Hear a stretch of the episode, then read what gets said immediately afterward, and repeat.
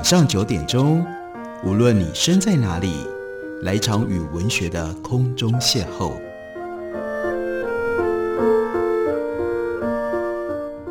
杨照谈书，邀您一同遨游文学世界，认识古今中外的经典之作。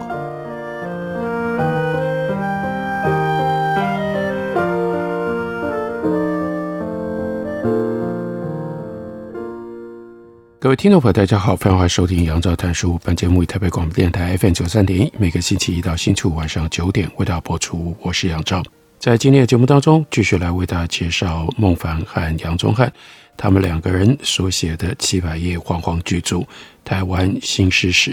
这是由联经出版公司刚刚出版的一部新书。在这本书当中，两位作者整理了从日治时代一直到当前台湾现代诗的发展的轨迹。他们把台湾现代诗的历史分成了萌芽期、承袭期、断接期、展开期、回归期、开拓期以及跨越期，一共这七个不同的阶段，并且对于每个阶段进行了定性的描述。再从这个阶段当中比较特别的诗人还有诗作，选出其中的一部分来呈现这段时期当中台湾现代诗最重要的面目。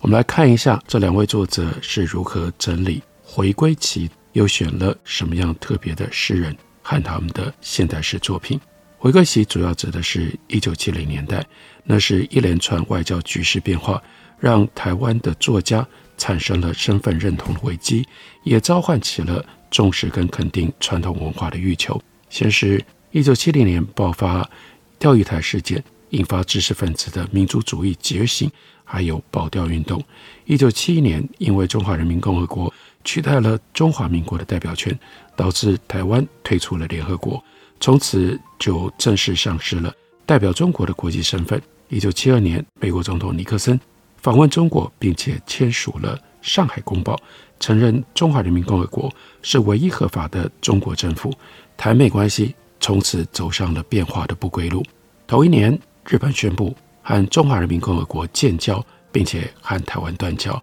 随后这是邦交国的断交潮。这些外交的挫败，让台湾的国际处境陷入了空前的困难。对外面临退出联合国、台日断交，到后来台美断交等重大的变化；对内则是蒋经国接班，接着推动了十大建设，一直到一九七零年代快结束的时候，爆发了美丽岛事件。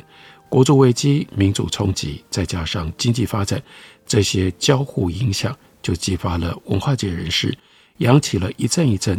振兴传统跟省思自身的改革声浪。这样的一种大环境的波动，当然就影响到了现代诗该如何写，以及写出了什么样的作品。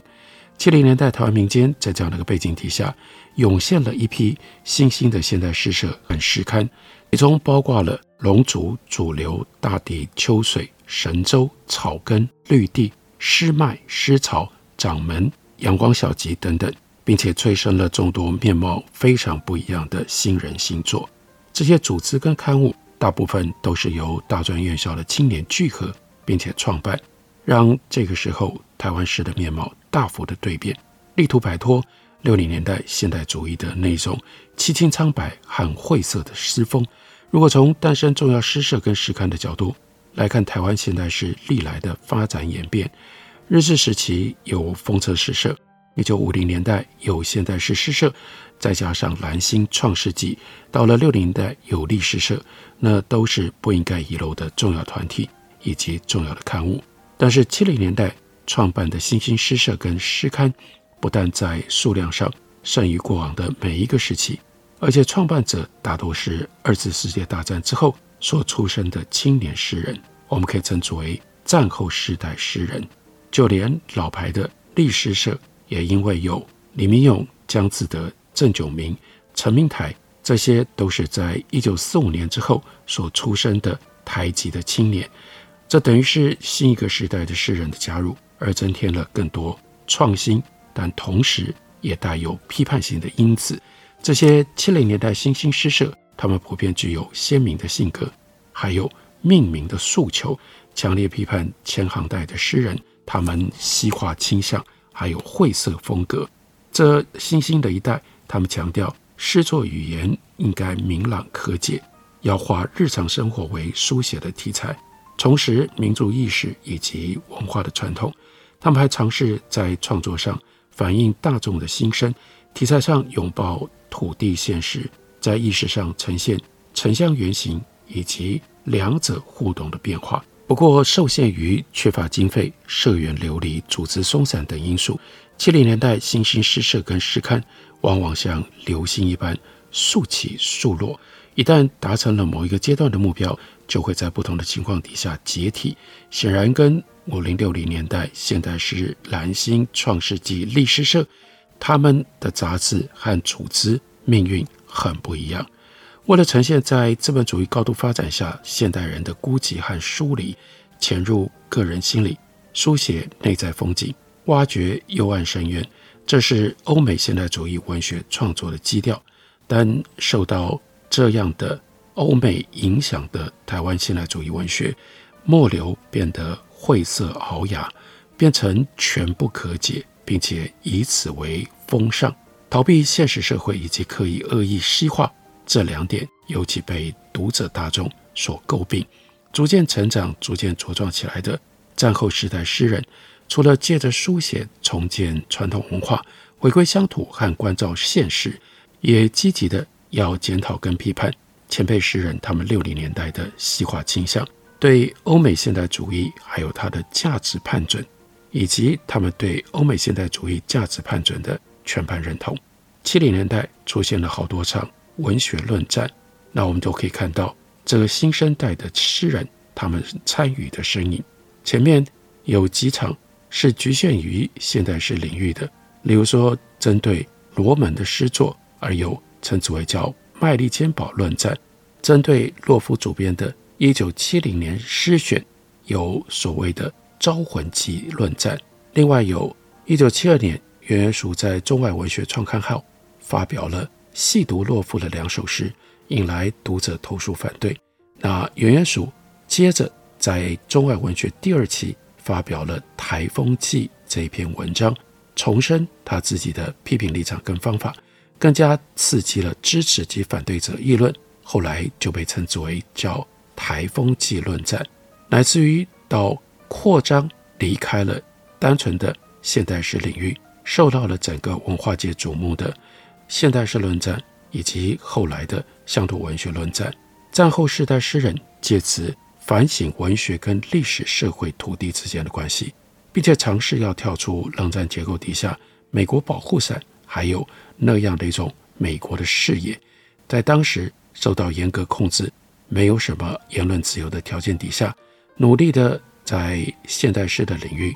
替岛屿显影。他们当时能够无视于省级藩篱，积极思考自我身份以及过往时潮的流弊，扬弃。之前特别被凸显强调的世界性啦、超现实性啦、纯粹性啦，这些现代主义的主张，转而朝向民族性、社会性、世俗性这些现实主义路线发展，进行书写跟行动的双重实践。在两位作者所称的回归期当中，有一位重要的代表性作者，那就是诗人杨牧。那个时候，他在美国西雅图华盛顿大学任教。一九七二年是重要的一年，因为就在这一年，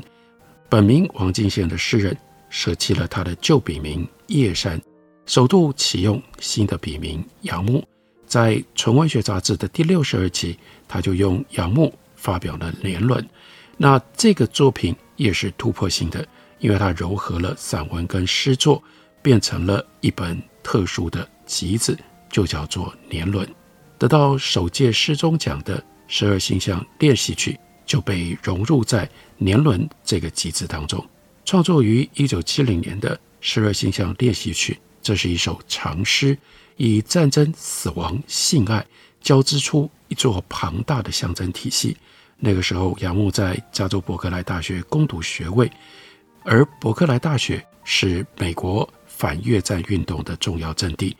抗议美国政府介入越战，诗人因为是外籍学生，所以无论舆情如何介入，语法不得申诉，这是杨牧自己的形容。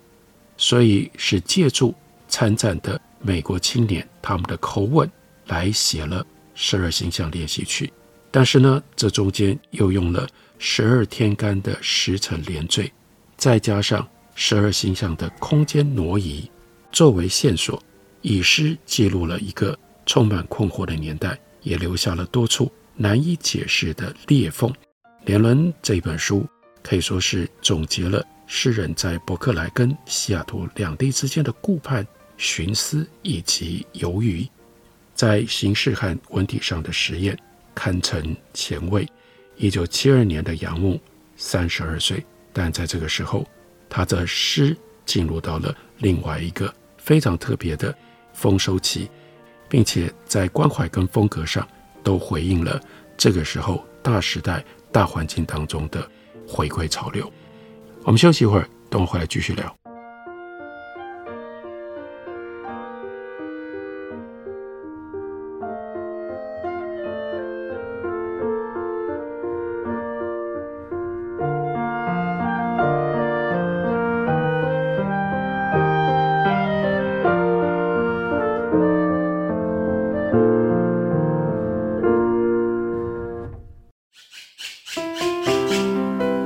大家好，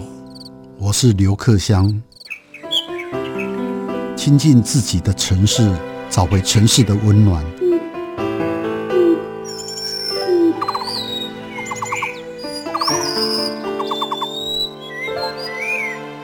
听见台北的声音，就在台北广播电台，FM 九三点一，AM 一一三四。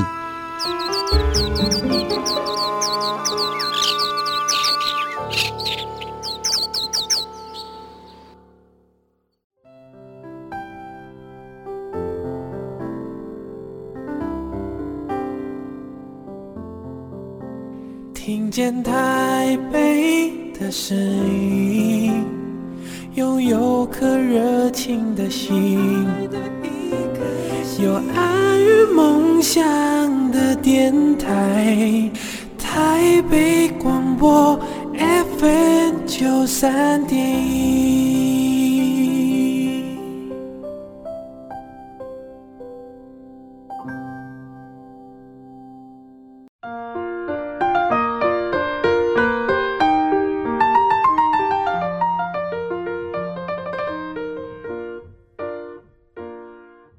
感谢你继续收听《杨照谈书》。本节目以台北广播电台 FM 九三点一，每个星期一到星期五晚上九点为大家播出到九点半。在今天的节目当中，继续为大家介绍孟凡和杨宗翰两位和谐的台湾新诗史。我们读的是他们所写的其中的第六章，标题是“回归期”。回归期当中得到了特别关注、特别处理的是杨牧。西雅图时期的杨牧生命当中出现了两大变化。对于那个时候，他的创作影响非常的大。第一个是个体的心声，跟前妻离婚，和夏英女士结婚，并且迎接长子的出生。第二个呢，则是国族之痛，对于当下政治局势怀忧悲愤。经历了美丽岛事件和林在雪案之后，这部分他的情绪跟他的关怀升到了最高点。伯克莱时期的叶珊作品《登船》。还可以看得到延续他前面的《水之魅》《花季》那种甜蜜忧愁，以及欲语还休，可以说是年少情怀的延伸扩大，叙述的脉络依然可辨。但是到了传说这个时候，诗人改用隐喻制造阅读的屏障，将苦闷的情绪化为费解的诗篇。这里孟凡跟杨宗翰举出了几首重要的作品，寓言。蛇的回旋曲、十二星象练习曲，这都是这个时期杨牧的诗作当中面向比较庞大，同时在解读上比较稍微困难一点的作品。在死亡跟性爱交织而成的意象群当中，遍布着空虚绝望的负面的情绪。西雅图时期的杨牧不再如同以前那般自觉人地不宜，在《瓶中稿》这本诗集里。虽然仍然留着繁杂隐喻以及苦闷忧愁，但提供了比较多的细节，让读者可以追索。在情歌里面有这样的四行诗：浪漫的怀想已经变成一首新色的歌，这是请你走向我。在一九七三年，另外这首重要的作品《让风朗诵》，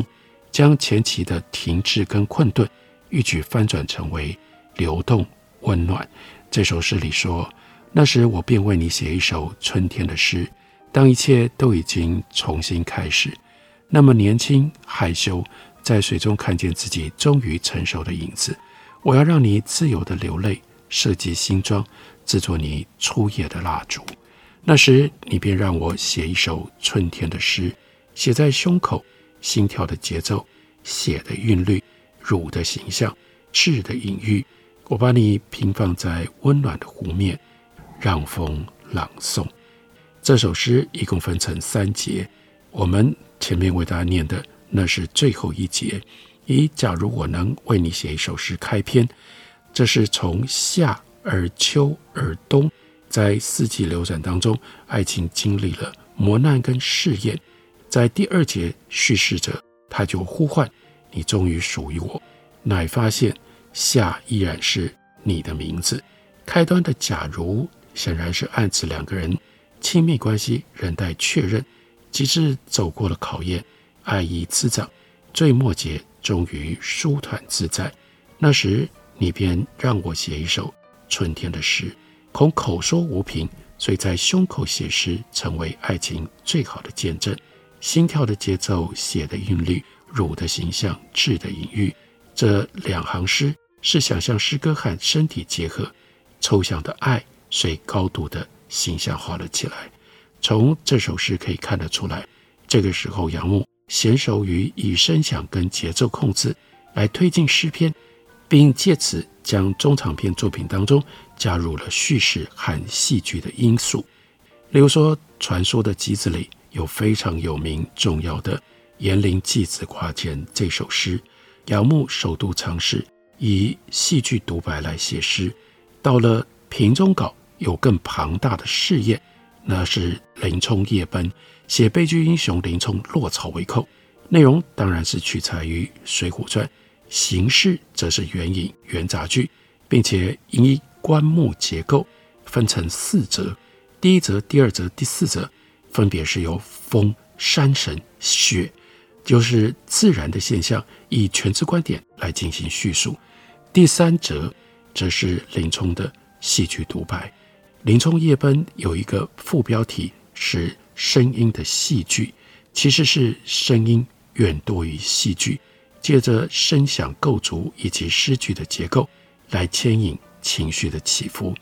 第一则里面，例如说，我们是今夜沧州最急躁的风雪，你是今夜沧州最关心的雪，这一次不断重复出现类似声音的句子。到了第二则当中，则有我枉为山神是亲见的，我枉为山神都看得仔细，我枉为山神临在五域，这一切都看得仔细，又是同样重复的句子，重复的声音。做了小小的改变，以混声交响观点替换，来逐步的推进。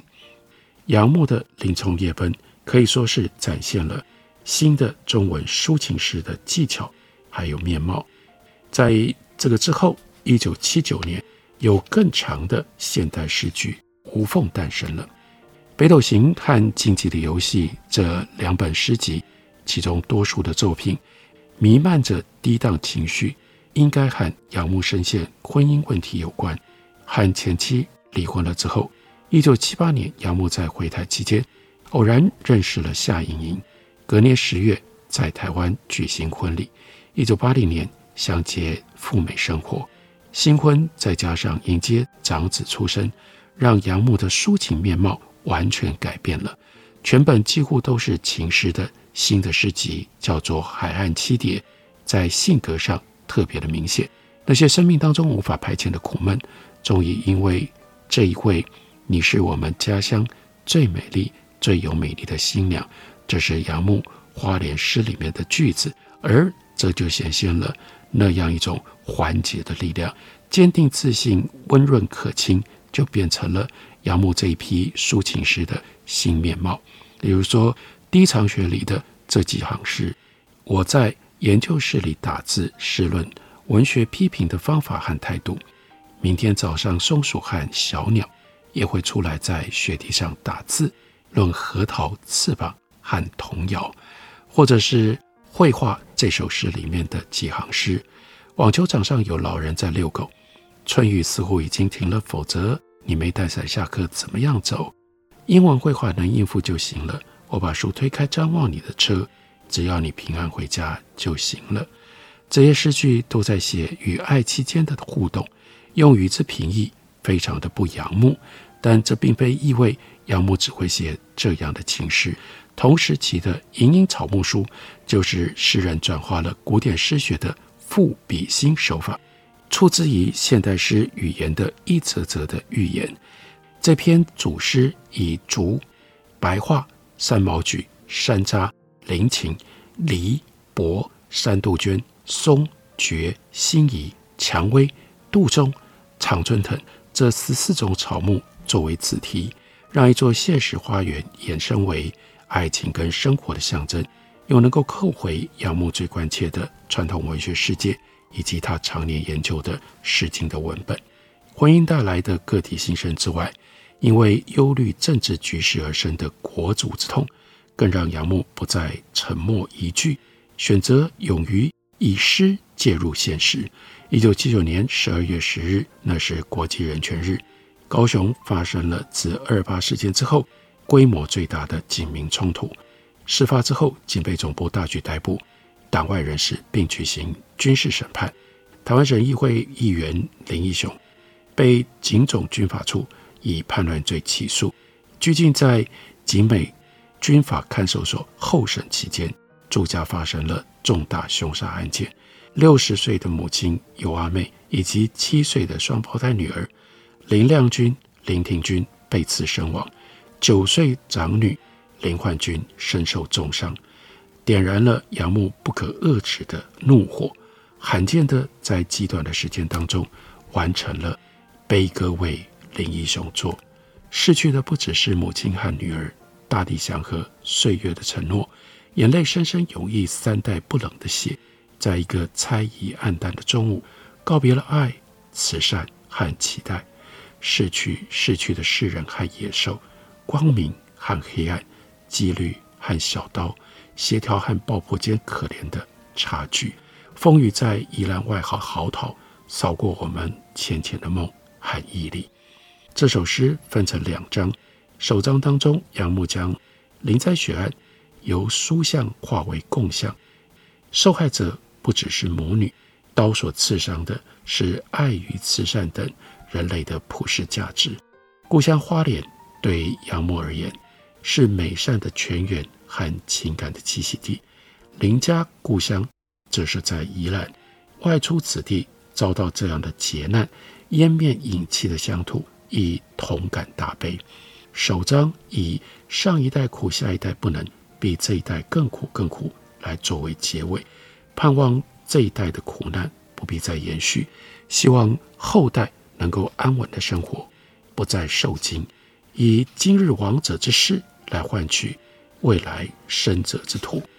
悲歌为林义雄而作，展现了一位弘毅知识分子，虽然身在异国，绝对不愿意置身度外的心智。第二章末尾，由叙事者替受害的母女祷告，将。回归宜兰那片多水泽和稻米的平原故乡，这样的一个句子不断的变化，佐以节奏和声响的配置，宛如一阙写给受害母女，更是写给岛上所有人的安魂曲。我们就来听听看杨牧这首诗里面的这个部分，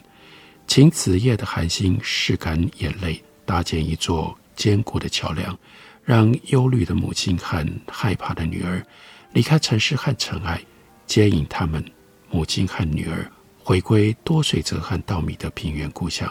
回归平原，保护他们永远的多水泽和稻米的平原故乡，回归多水泽和稻米的，回归我们永远的平原故乡。感谢你的收听，我们明天同一时间再会。